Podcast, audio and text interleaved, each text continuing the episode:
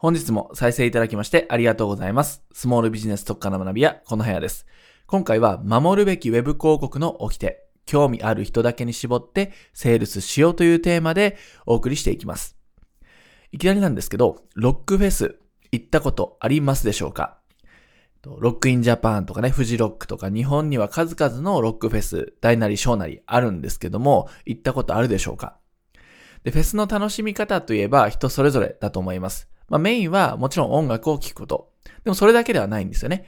もちろん音楽を聴いて、もうノリノリになってテンションを上げ上げていくということもあるんですけども、見ず知らずの人と友達になれるっていう楽しみも密かにあったりします。これもうフェスっていう場にいる、まあ、マジックなんですけども、初対面でも仲良くなれるんですね。写真撮影お願いしたり、一緒に乾杯したり、まあ、こういう環境も手伝ってかすぐに仲良くなれます。でこういう思い出っていうのもフェスの醍醐味なんですよね。で、これあの、まあ、そのフェスで出会った人たちっていう中で会話をちょっと耳にしたんですけれども、まあ、私自身ではないんですが、こうフェス会場を歩いていたら、こう小耳に挟んだ会話があるんですね。どういう会話だったかっていうと、今度年末のフェスでもぜひご一緒しませんかと。まあ、そのフェスは夏のフェスだったんで、もちろん同系列のフェスということで年末もあるんですよね。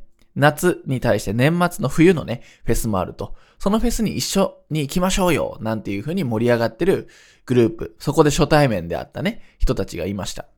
あのアーティストのライブ今度一緒に行きませんっていう風な会話もあったりしました。っていう風に、どんどんね、このフェス会場で出会った人たちが友達になって、今度のイベント一緒に行こうみたいなことが起こっていたと。あっという間に友達になっちゃったわけですね。ついさっきまで赤の他人だった人たち。出身地も違うし、どっから来たのかもわからない。そんな人たちがフェスを通して友達になって、ライブに行こうよなんていうアポを取っているという現場に遭遇しました。で、これを見てると、集客なんて楽ちんだなと思ったんですね。っていうのも、このフェス会場の人に、ライブとかフェスを、例えば売る側だとしたら、売るのって簡単そうですよね。こういうライブやります、こういうフェスがありますよって言ったら、このフェス会場にいる人たちだったら興味ある人たちなので、そういう人たちに、こういうフェス今度はあるので、なんて言ったら、売りやすいですよね。で、これ商売における集客の考え方も、これと同じだなと思います。で、なんでそもそも集客に苦労する人が多いかっていうと、フェス好きにフェスを売ってないからなんですよね。フェス好きにフェスを売っていないと。本当に興味があるかわからない人を誘っちゃっていると。だから集客って難しくなります。興味のないものを売られると、それは売り込みだっていうふうに人は判断します。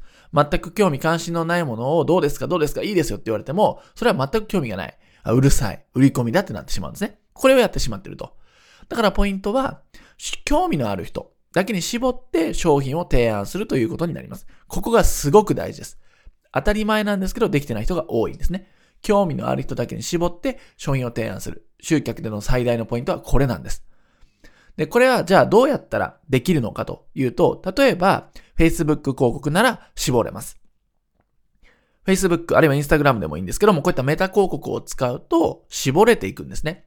例えば趣味関心ターゲティングなんていうもので、まあ、さっきのフェスじゃないですけど、例えばアウトドアみたいな感じで絞り込むと、アウトドアというイベント、アクティビティに興味のある人だけに広告が配信される。なんてことができるんですね。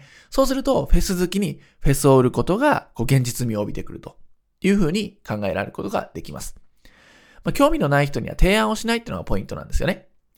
はい。ということを覚えておいてください。で今回ね、すごくシンプルにまとめましたけれども、まあ、集客をそもそも難しく考える必要はないということですね。興味のある人に絞って提案するだけ。これを原則として覚えておいてください。例えばメタの広告、Facebook 広告なんかを使えば、それができるんです。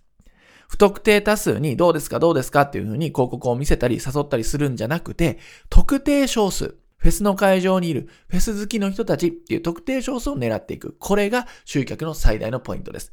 で、そのツールとしてちょっと Facebook 広告を試しに使ってみてください。はい。ということで今回は守るべき Web 広告の掟、興味ある人だけに絞ってセールスをしようというテーマでお伝えさせていただきました。